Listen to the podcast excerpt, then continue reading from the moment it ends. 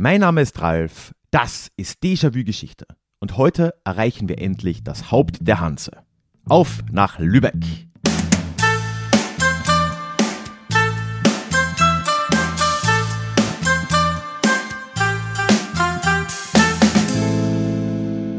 Moin und schön, dass du heute wieder mit dabei bist. Mein Name ist Ralf, ich bin Historiker und Déjà-vu soll für alle da sein, die sich wieder mehr mit Geschichte beschäftigen wollen. Genau deswegen geht es in diesem Podcast üblicherweise alle zwei Wochen in die Vergangenheit, immer mit Blick auf das Hier und Jetzt und mit einer Portion Augenzwinkern. Aber, wie du gleich hören wirst, ist heute nochmal eine besondere Folge dran, denn wir sind ja immer noch in einer Trilogie, wo ich dich auf eine Reise in die großen Hansestädte Deutschlands mitnehme. Und gleich jetzt werde ich mich noch in Hamburg, aber quasi auf dem Weg nach Lübeck bei dir melden. Und ich wünsche dir ganz viel Spaß bei dieser dritten und letzten Reise in den Norden Deutschlands. Heute kommen wir zum dritten und letzten Teil meiner Hanse-Trilogie, in der ich in drei Teilen Trilogie, ne? die Geschichte dieses doch außergewöhnlichen Städtebundes anhand der Geschichte von den drei großen Hansestädten Deutschlands erzählen will. Bremen, Hamburg und Lübeck. Ja, in Bremen war ich ganz zu Beginn. Die Folge hast du hoffentlich, eventuell vor zwei Wochen gehört hier im Podcast. Das war jetzt natürlich in Echtzeit vor einigen Tagen erst. Ne? Dann bin ich nach Hamburg gefahren. Da stehe ich jetzt gerade noch am Bahnhof, habe hier schon die Folge aufgenommen, die du hoffentlich letzte Woche gehört hast.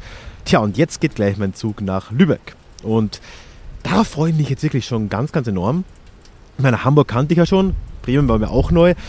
Lübeck war ich auch noch nie und ja, jetzt zum Abschluss, nachdem ich schon so viel erzählt habe über die Hanse, so viel gelesen habe, jetzt ins Haupt der Hanse zu fahren, ja, da freue ich mich schon mega drauf.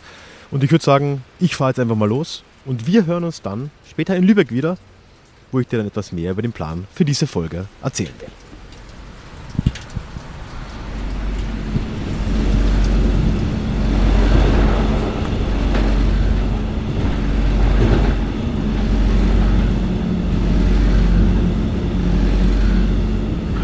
Meine Damen und Herren, Sie erreichen unseren Bahnhof in Lübeck Hauptbahnhof. Ihre nächste Reisemöglichkeit. Ringenhaber nach Kiel, Abfahrtzeit 1328 von 2 bis 6. Bewachen Sie zusätzlich auf stets auf die Lautsprecher Bahnsteig. Nach der liebe Regierung des Deutschland und von Ihnen verabschieden. Wir wünschen einen schönen Tag. Tschüss und auf Wiedersehen.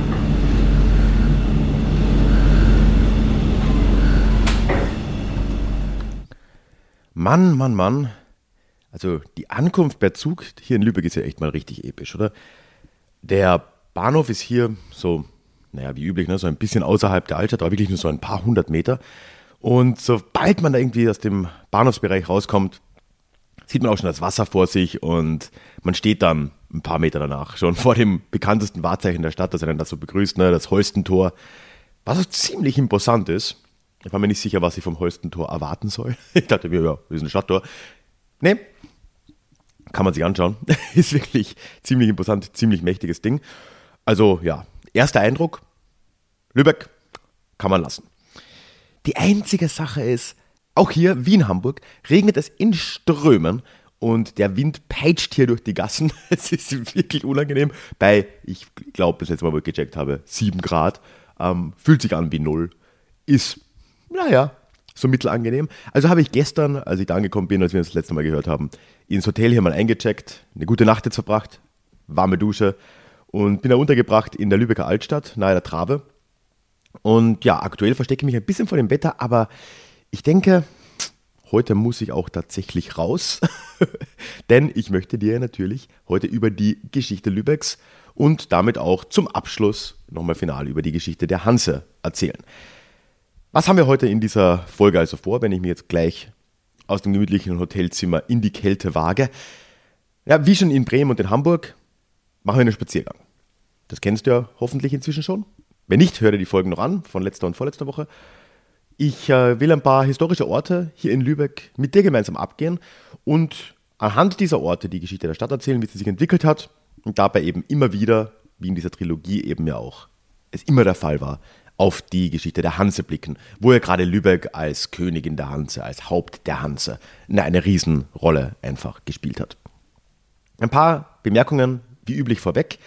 Ich werde mich bemühen, überall Fotos zu machen, wo ich so bin. Ich habe es schon gestern verpeilt, vom Holstentor ein Foto zu machen. Das mache ich nachher auch noch.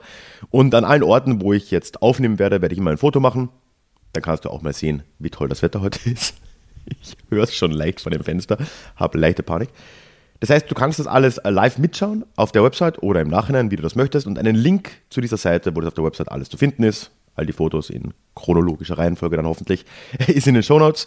Oder du gehst direkt auf ralfgrabuschnik.com slash Lübeck, Luebeck geschrieben, ne? minus Fotos. ralfgrabuschnik.com slash Lübeck minus Fotos. Fotos mit F. Ja, und dann zu guter Letzt, der Werbepartner für diese Folge ist Lübeck und Travemünde Marketing. Die haben wie üblich keinerlei Einfluss auf den Inhalt dieser Episode genommen, aber ich bedanke mich vielmals für das Organisieren und für die Unterstützung und das Sponsoren dieser Episode. Und ich denke, damit kann es jetzt auch schon mal in die Geschichte losgehen. Auch da nehme ich die Gelegenheit jetzt nochmal wahr, den ersten einleitenden Teil noch hier im Hotel schnell zu machen, bevor es gleich rauf zur Marienkirche geht. Denn natürlich, wo fängt man an? Ne? In jeder Stadt ist es erstmal sinnvoll, chronologisch sich der Geschichte der Stadt zu nähern. Und ich denke, gerade hier in Lübeck macht das sogar nochmal mehr Sinn als anderswo, weil die Gründung Lübecks hatte zumindest eine Doppelfunktion. Sie gilt nämlich nicht nur logischerweise als Beginn der Stadt hier, wobei das ja gar nicht so einfach ist. Es gab, wie ich gleich erzählen werde, auch davor schon hier Siedlungen. Aber vor allem gilt der offizielle Gründungstag oder das Gründungsjahr der Stadt Lübeck auch als offizielles Gründungsjahr der Hanse. Und deswegen ist es hier natürlich besonders interessant, sich das mal Schritt für Schritt chronologisch anzuschauen. Als Datum wird da üblicherweise das Jahr 1143 genannt. Und das stimmt soweit auch. Ne? Also das ist die Gründung der heutigen Stadt Lübeck hier an diesem Ort. Und da wurde eben an dieser Stelle hier das Stadtrecht an diese entstehende Stadt Lübeck verliehen. Das deutsche Stadtrecht, muss man dazu sagen. Das war natürlich wichtig. Das heißt aber nicht, dass es hier nicht davor schon was gegeben hätte. Ne? Dieser Hügel hier, ursprünglich eine Halbinsel, heute menschengemacht inzwischen eine Insel, hier zwischen Trave und Wakenitz, den zwei Flüssen gelegen. Dieser Hügel war wohl auch davor schon besiedelt. Und vor allem gab es etwas weiter nördlich, so in Richtung heutiges Travemünde, auch davor schon eine relevante zumindest, wenn nicht auch, wenn gerade riesige, slawische Siedlung namens Ljubice. Und man kann sich schon vorstellen, von Ljubice kommt ja dann auch der Name Lübeck, das ist abgeleitet.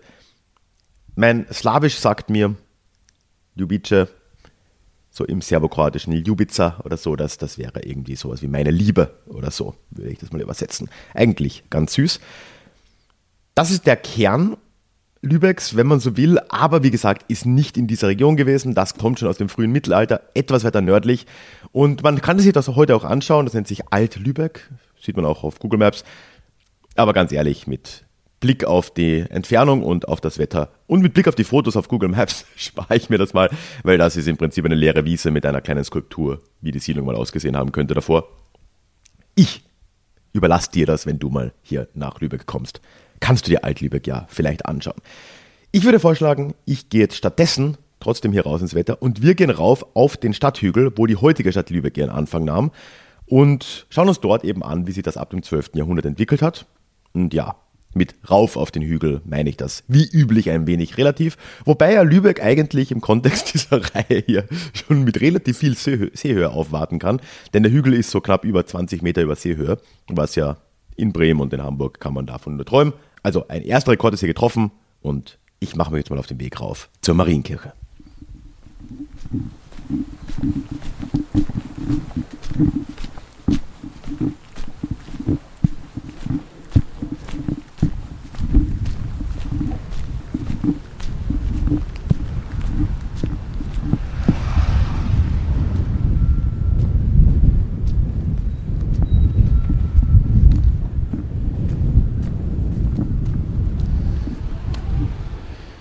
Kann mein Glück kaum fassen.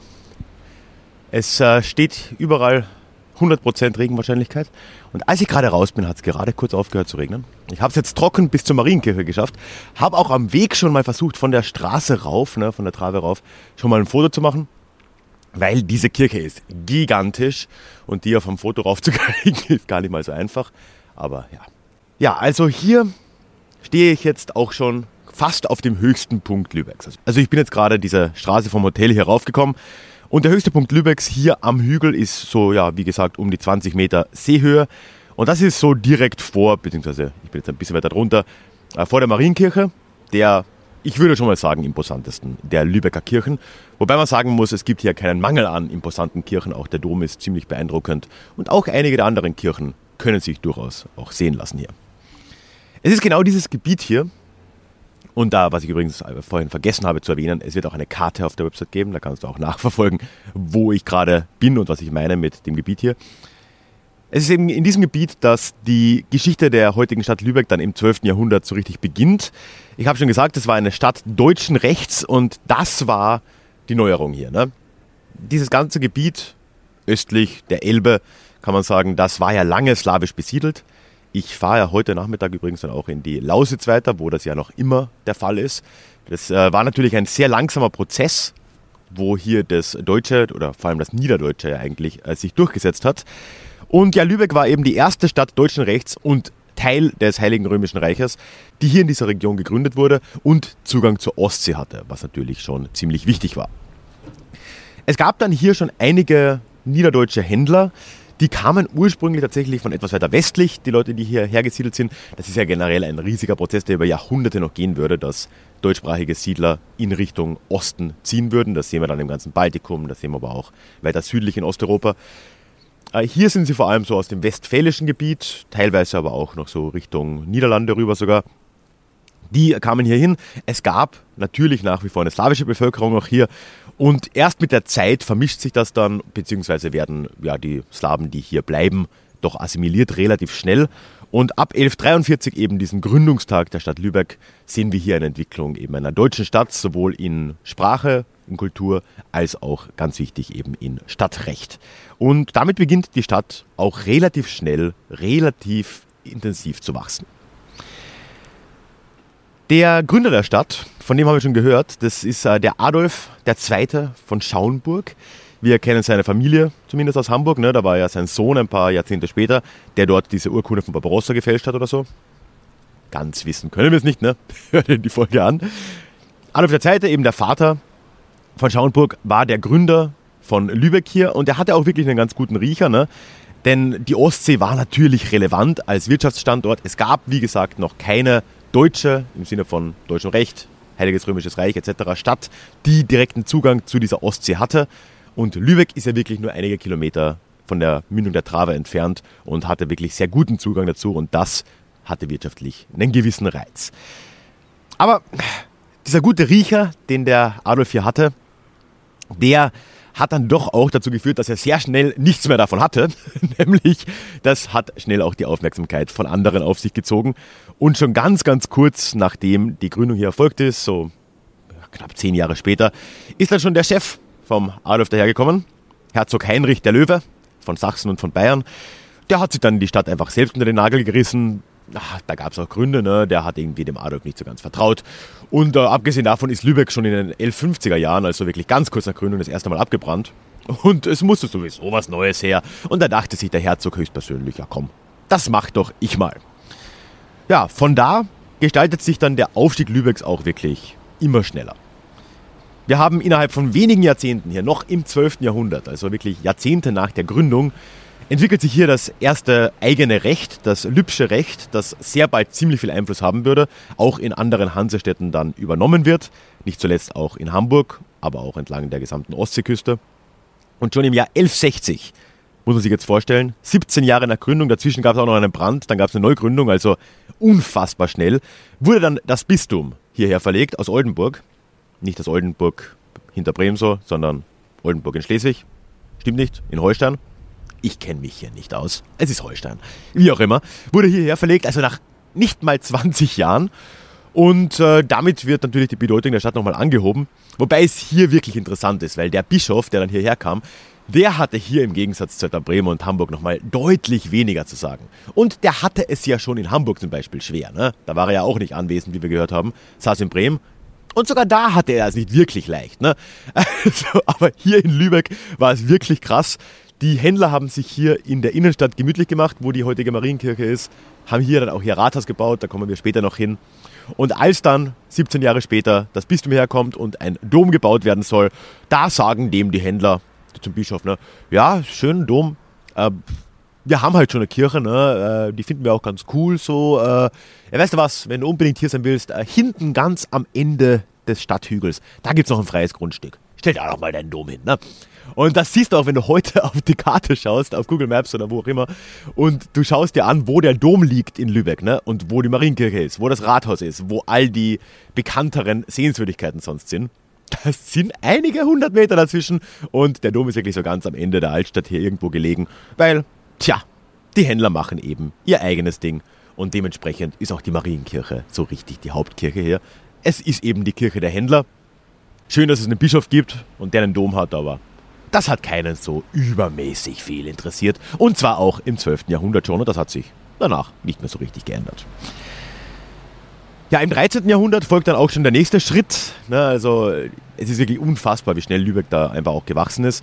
In den 1220er Jahren, also was sind wir jetzt so 80 Jahre nach der Gründung plus minus, bekommt Lübeck von Kaiser Friedrich II. die Reichsunmittelbarkeit, die Reichsfreiheit verliehen.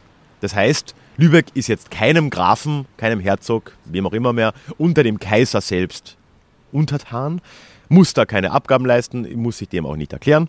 Und äh, das hat natürlich schon eine gewisse einen gewissen Reiz. Auch hier ist das übrigens wieder mal passiert, auf Basis einer halb gefälschten Urkunde von Barbarossa ein paar Jahrzehnte davor.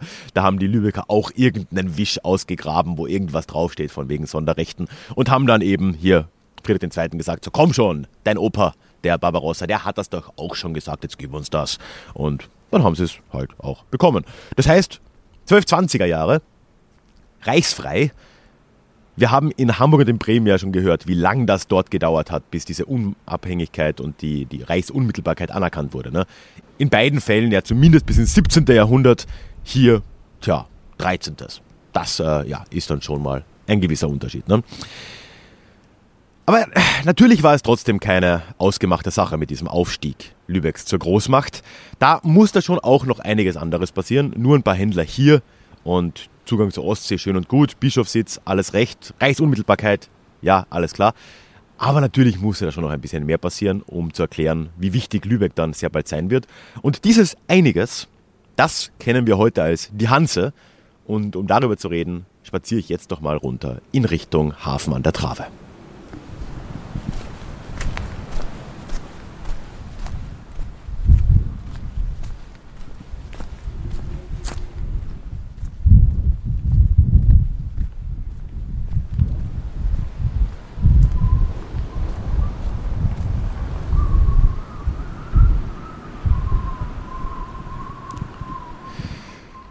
Ja, jetzt bin ich hier angekommen am alten Hafen oder ja, zumindest eine Stelle, wo der alte Hafen auch mal war.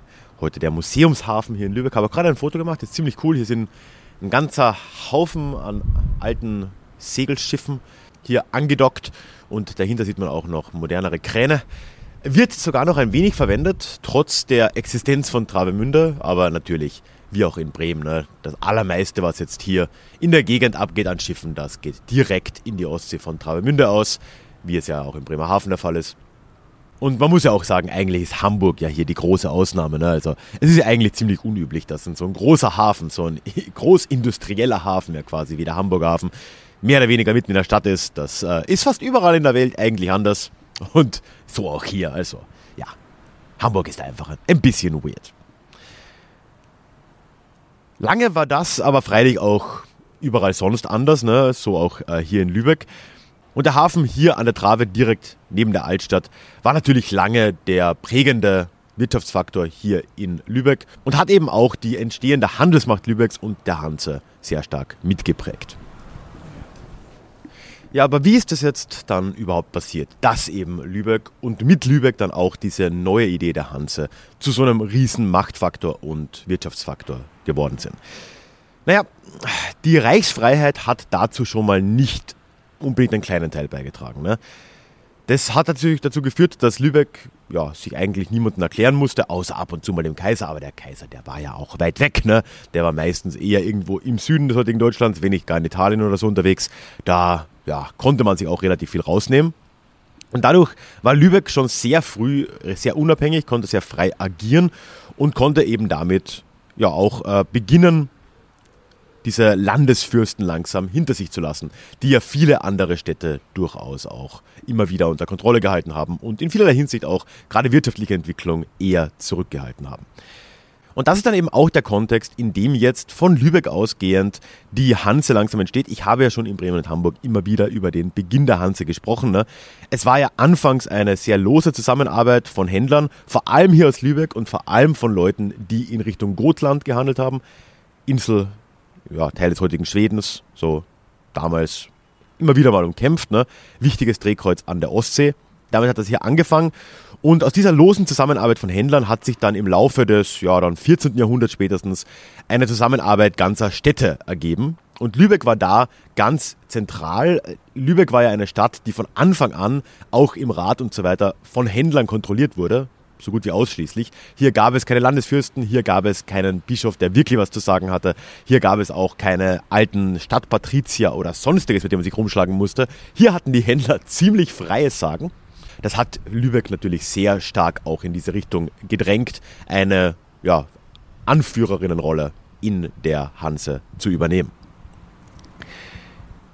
Dazu kommt natürlich auch die zentrale Lage Lübecks, das äh, ist ja auch klar. Ne? Die Hanse hat sich ja dann entwickelt, ursprünglich als ein Handelsnetzwerk, vor allem im Ostseeraum, eben von hier nach Gotland, aber dann von Gotland weiter in Richtung Osten bis ja dann nach Novgorod ins heutige Russland. Gleichzeitig hat sich aber dieses Netzwerk auch sehr schnell schon in Richtung Nordsee ausgebreitet. In Richtung Norwegen zum Beispiel. Stockfisch war da eine Riesenrolle, äh, in Bergen vor allem. Aber auch noch weiter westlich an der Nordsee entlang nach Brügge, eben ins heutige Belgien, Flandern, aber auch rüber bis nach England. Und Lübeck war da einfach ja, sehr praktisch gelegen. Ne? Zugang zur Ostsee, das war immer schon sehr, sehr wichtig, klar. Gleichzeitig aber auch ein indirekter Zugang zur Nordsee über Hamburg, wo wir ja schon gehört haben, Lübeck und Hamburg sind sehr schnell, sehr nah aneinander gewachsen, politisch und wirtschaftlich. Und das hat dazu geführt, dass Lübeck nicht nur eine gewichtige Rolle in der Hanse eingenommen hat, sondern auch zu einer riesigen Stadt wurde als Konsequenz. Hier sind Leute hergezogen von allen Ecken und Enden dieses ganzen, zumindest Ostseeraums, aber auch weit drüber hinweg. Lübeck ist sehr stark angewachsen und wurde dann im 14. Jahrhundert zur zweitgrößten Stadt im Heiligen Römischen Reich, muss man sich vorstellen. Köln war die größte Stadt, Lübeck zweitgrößte mit an die 20.000 Einwohner, was in der Zeit wirklich ganz, ganz enorm ist. Und gerade wenn man sich auch heute die Innenstadt in Lübeck anschaut, die ist zwar nicht ganz so winzig, wie sie vielleicht erscheinen mag, ich war ein bisschen überrascht, aber in dieser doch eng bebauten Innenstadt, da wohnen heute so um die 6000 Menschen. Damals gab es ja nur diese Innenstadt und da waren 20.000. Das heißt, Lübeck war auch einfach eine irre dicht besiedelte und für die Verhältnisse der Zeit irre große Stadt. Und wenn man dann noch bedenkt, dass es in einem Gebiet ist, in der kurz davor, ne, im 12. Jahrhundert, noch keine deutschen Städte überhaupt existiert haben, jetzt die zweitgrößte im Heiligen Römischen Reich, das ist natürlich schon eine ziemliche Ansage. Und man muss auch dazu sagen, die 20.000 Leute, die dann hier gelebt haben, das waren ja nicht alle, die hier anwesend waren. Ne? Lübeck war ständig auch ein Ziel von Reisenden, ob das nun Händler waren oder ob es auch Gesandte waren von anderen Handelsstädten, von anderen Hanse-Mitgliedern oder auch anderswo in Europa. Es waren ständig Menschen hier, ständig Gesandte hier und es ging auch politisch sehr viel ab hier in Lübeck, innerhalb der Hanse und auch innerhalb der Stadt. Und um uns das jetzt ein bisschen näher anzuschauen, gehen wir gleich zurück in Richtung Innenstadt zum Rathaus. Wobei ich sagen muss, so ganz mit trockener Kehle ist das ja irgendwie auch nichts. Das heißt, wie üblich, in diesen, in diesen Serien hier, werde ich jetzt einen kleinen Abstecher noch machen und ich werde mit dem Roller ein bisschen raus aus dem Zentrum fahren zum Werbepartner dieses Teils der Episode, nämlich zu Anders Ale, einer richtig geilen Craft-Bier-Brauerei hier in Lübeck. Die haben da in ihrer kleinen Brauerei slash Ausschank allein zehn verschiedene Biere vom Fass und ja, ist einfach eine echt irre sympathische Brauwerkstatt, so ja, hemsärmelig, richtig cool. Und man kriegt die Biere aber hier auch teilweise im Supermarkt. Ja, und ich bin sehr froh, dass der liebe Max von Anders Ale da Interesse hatte, diesen Teil der Episode zu sponsern. Und ich bin schon sehr gespannt, was er mir heute kredenzen wird.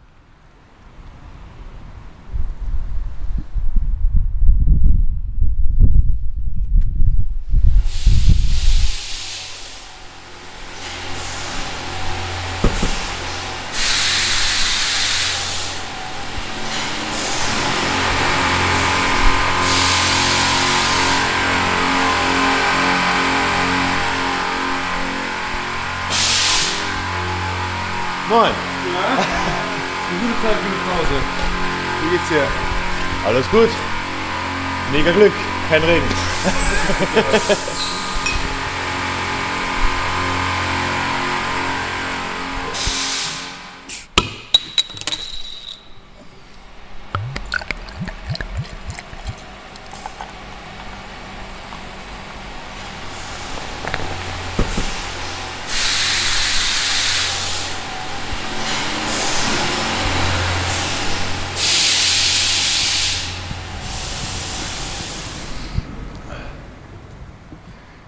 Ich kann es nicht glauben, dass ich das Ganze irgendwie ohne nennenswert nass zu werden geschafft habe. Irgendwie meint Lübeck doch gut mit mir. Und ich muss sagen, jetzt ist es auch schon wieder deutlich besser. Es ist dann bei Anders Ale ein helles geworden, kalt gehopft, richtig angenehm. Tja, und nochmal natürlich an der Stelle vielen Dank an Max und an Alexandra und alle bei Anders Ale für das Sponsoren dieser Pause. Und wenn du irgendwann mal in Lübeck bist, schau doch mal dort vorbei. Ich kann es dir nur empfehlen. Oder hol dir ein Anders Ale, wo auch immer du es in Lübeck finden kannst. Mit frischer Energie bin ich jetzt wieder zurück in der Altstadt und stehe jetzt hier vor dem imposanten Rathaus der Stadt Lübeck. Und es ist wirklich eine einmalige, ziemlich wild durcheinandergewürfelte Architektur hier. Du wirst es am Foto sehen, man merkt schon, ne, das ist nicht so ganz auf einen Wurf entstanden, dieses Ding hier. Und es ist immer wieder mal ergänzt und ausgebaut worden. Und das ist dann doch irgendwie auch genau der richtige Ort, um über die politische Entwicklung dieser Stadt zu reden, die ja auch immer ausgebaut wurde und sich verändert hat und so weiter. Das Sinnbild lasse ich jetzt einfach mal so stehen. Die äh, historische und wirtschaftliche Führungsrolle Lübecks da im Hansebund, die äh, war ja von Anfang an da, wie wir gerade vorhin noch am Hafen gesehen haben. Und das hat sich auch bald politisch bemerkbar gemacht. Nämlich äh, hat ja die Hanse auch begonnen, langsam gewisse Strukturen auszubilden, wenn es auch immer ein sehr loses Bündnis äh, geblieben ist. Im äh, Jahr 1356, wunderbar, Glocken im Hintergrund, äh, fand hier nämlich zum Beispiel auch das erste Mal ein Hansetag statt. Und ich stehe jetzt auch direkt vor dem Teil des Gebäudes, wo ja, dieser Saal sich äh, drin befindet, wo diese Hansetage stattgefunden haben. Und äh, ja, diese Tage gab es immer wieder. Ne? Die, die, sind in den nächsten 300 Jahren relativ regelmäßig, wenn auch nicht in ganz fixen Intervallen, äh, abgehalten worden. Und meistens eben genau hier, wenn auch hin und wieder auch in anderen Hansestädten wie in Bremen, Hamburg oder auch anderswo. Man wollte sich hier auch nicht lumpen lassen. Ne? Äh, das wurde mir gestern gerade erst erklärt hier in Lübeck, dass äh, dieses Rathaus, beziehungsweise gerade dieser Anbau, ne, wo die Hansetage stattfinden sollten, ist in so einem ganz dunklen Backstein äh, gebaut. Und das ist so eine Sonderbehandlung. Also irgendwann durfte man in Lübeck ja nur noch mit Backstein bauen. Lübeck war auch die erste Stadt so weit im Norden, die überhaupt mit Backstein gebaut hat übrigens. Das musste man aus Italien importieren. Irgendwann, Geld war ja offensichtlich da, mussten alle Gebäude aus Feuerschutzgründen aus Backstein sein. Und natürlich haben sich dann die Reichen, die Händler, auch die Räte natürlich, dann äh, überlegt, wie man immer noch auch vorstechen kann. Ne? Wenn alle Backstein haben, ist es kein Statussymbol mehr, was es ja lange war. Deswegen haben sie hier so einen dunklen Backstein verwendet. Der wird anscheinend dadurch gemacht, dass man Backstein macht und das dann nochmal überbeckt mit so einer Mischung aus Ochsenblut und irgendwelchen Metallen. Ich habe es jetzt nicht nochmal mich äh, da eingelesen. Ganz abstruse Sachen hat dann die Wirkung, dass sich so eine Patina drumherum bildet und das Ganze deutlich dunkler wird und auch nochmal wasserabweisender. Und ja, ist ein ganz eigener Look und das siehst du auch auf den Fotos. Und man wollte natürlich ein bisschen angeben, ne? wenn schon hier die Vertreter der Hansestädte regelmäßig zusammenkamen, musste man auch zeigen als Lübeck, dass man hier Kohle hatte. Ne? Sonst würde noch irgendjemand auf die Idee kommen, sie abzulösen. Die Hansetage, die dann hier stattgefunden haben, oder meistens hier stattgefunden haben, die konnten auch ziemlich weitgreifende Entscheidungen treffen. Es wurden da mehrere Kriege gegen Dänemark zum Beispiel vereinbart. Da haben dann die Hansestädter zusammengeworfen ihr Geld und haben äh, Söldnerarmeen aufgestellt, gemeinsam, beziehungsweise einzeln und dann auch äh, ja, zusammen eben in die Schlacht geschickt. Konnte unterschiedlich sein. Vor allem aber konnten hier Boykotte beschlossen werden. Und das war ein ganz, ganz wichtiger Faktor in der internationalen Macht der Hanse.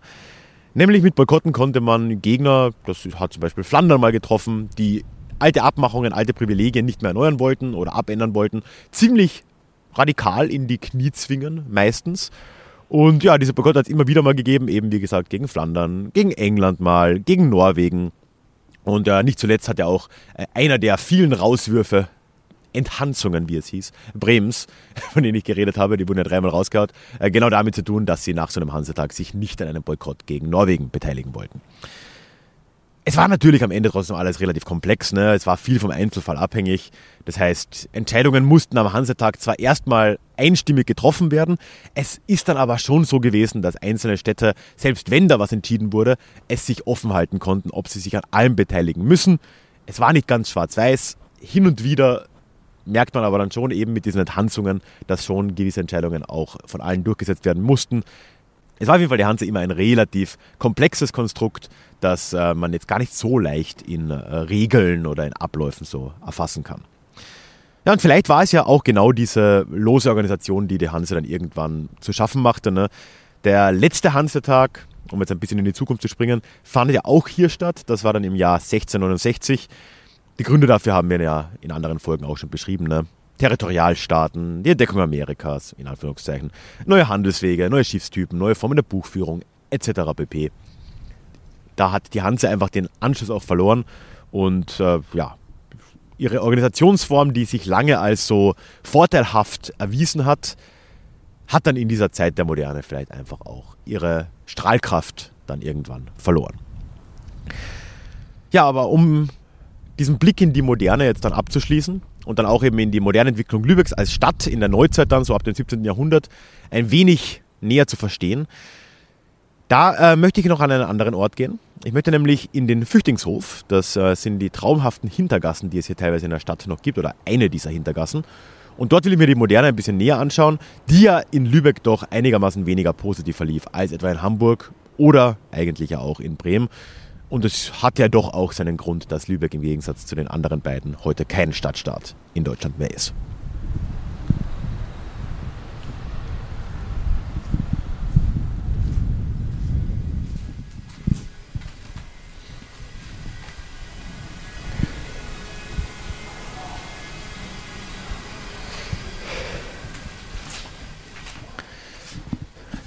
Ich bin jetzt hier im, ich glaube, es ist ein Teil des Flüchtlingshofs äh, im Glandorpsgang, Glandorpshof.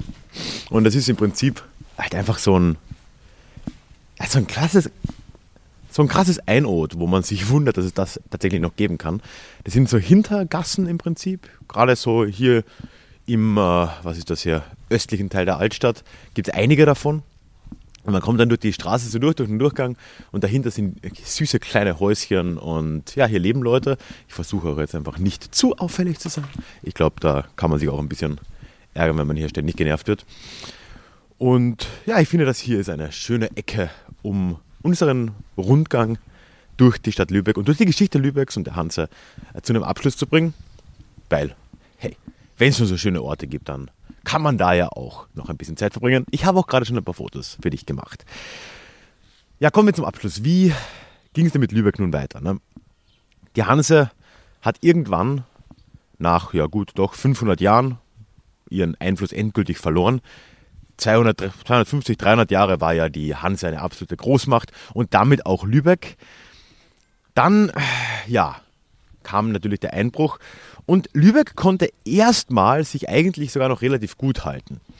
Ich habe ja vorhin schon irgendwie durchklingen lassen, dass es deutlich schlechter ablief als anderswo. Das war gar nicht so klar anfangs. Ne? Also der 30-jährige Krieg, den kann man immer oft so als eine, so einen Scheidemoment sehen, wo das Schicksal der Hanse sich dann wirklich entschieden hat und wo auch einfach der Einfluss dann endgültig verloren war. Aber in diesem 30-jährigen Krieg blieb Lübeck erstmal relativ gut verschont. Es gab eine starke Befestigung hier. Das Holstentor ist jetzt zum Beispiel auch nur eins von vier Toren, das an der Stelle war. Und es gab mehrere Befestigungsringe um die heutige Altstadt Lübeck drumherum. Das heißt, die Stadt war ziemlich äh, gut befestigt und konnte damit auch dem äh, Krieg dann hier standhalten und äh, ist dadurch verschont geblieben, wie auch zum Beispiel Bremen. Und gleichzeitig konnte aber äh, Lübeck durchaus auch noch davon profitieren, dass jetzt mit der Entdeckung Amerikas etc. Hamburg zu einer neuen größeren Macht aufstieg langsam, was wir ja letzte Woche schon gehört haben. Und Lübeck war ja immer noch ein enger Verbündeter Hamburgs und damit, damit konnte auch Lübeck jetzt relativ gut über Hamburg in die Nordsee handeln, dadurch auch von äh, den neuen Handelsrouten Hamburgs ein wenig mit profitieren. Gleichzeitig hat Lübeck auch Hamburg immer noch Zugang zur Ostsee ja geboten. Und das war für Hamburg auch nicht ganz unwichtig, ne, weil sonst hätte man ja durch den Öresund fahren müssen, um Dänemark herum, Zoll zahlen etc. Das war deutlich einfacher. Und äh, nur, dass der Ostseehandel weniger Bedeutung hatte jetzt ne? und die Nordsee und der Atlantik vor allem wichtiger wurden, heißt es ja nicht, dass es kein Geld mehr zu machen gab in der Ostsee. Ne? Auch für Hamburg, auch für Lübeck. Und so ging es eigentlich, wenn auch deutlich geschwächt, gerade politisch im Vergleich zur Zeit davor, doch gar nicht so schlecht weiter als erstmal im 17. Jahrhundert. Lübeck und Hamburg wurden dann sogar über Kanäle noch miteinander angeschlossen, sodass eben genau dieser Tauschhandel oder das, das, äh, ja, das gegenseitige Unterstützen nochmal leichter wurde, der äh, Elbe-Lübeck-Kanal. Und äh, damit konnte Lübeck eben ja nochmal eine Zeit relativ deutlich auch profitieren vom Aufstieg Hamburgs. Aber die Probleme der jetzt anbrechenden Moderne, die waren äh, trotzdem nicht zu ignorieren. Gerade hier, ne? Einen Tiefpunkt, wie generell in der gesamten norddeutschen Region, hat dann äh, sicher der Napoleonische Krieg oder die napoleonische Besatzung vielmehr mit sich gebracht. Da ist ja auch Lübeck wie Bremen und Hamburg ein Teil des französischen Staats geworden, ist da einverleibt worden. Und wie auch die anderen beiden hat das hier schon gerade wirtschaftlich, ja, politisch sowieso, äh, ja, ziemlich negative Spuren hinterlassen. Das war eine sehr schwierige Zeit wirtschaftlich. Auch ja, da ist dann jegliches Wachstum, was es vielleicht noch gegeben hat, erstmal gestoppt worden. Danach kann man schon sagen, wird es langsam kritisch. Also Lübeck wird dann zwar nach den Napoleonischen Kriegen im Wiener Kongress zu einem richtig unabhängigen Staat, da im Deutschen Bund erstmal gemacht, wie zum Beispiel auch Hamburg und Bremen. Und äh, auch sonst war die Entwicklung ja durchaus ähnlich. Es ging dann in den Norddeutschen Bund erstmal so oder unter Bismarck. Und dann wurde Lübeck ja auch Teil des Kaiserreichs. Aber hier sehen wir schon jetzt äh, große Unterschiede. Ne? Sowohl Bremen als auch Hamburg haben bei der Gründung des Kaiserreichs gesagt, dass sie eben nicht der Zollunion beitreten wollen, weil ihre internationalen Seehäfen da einfach ja, davon nicht sonderlich profitiert hätten. Und als die dann beigetreten sind in den 1880er Jahren, haben Hamburg und Bremen ja auch Freihäfen dafür bekommen, um immer noch diesen Umschlagplatz hier äh, erhalten zu können außerhalb der Zollunion. Das hat Lübeck nicht in Anspruch genommen oder konnte auch nicht in Anspruch nehmen vielleicht. Lübeck ist also sofort in das Kaiserreich und auch in die Zollunion eingetreten. Und das sagt uns, glaube ich, schon relativ viel über die veränderten Zeiten. Ne?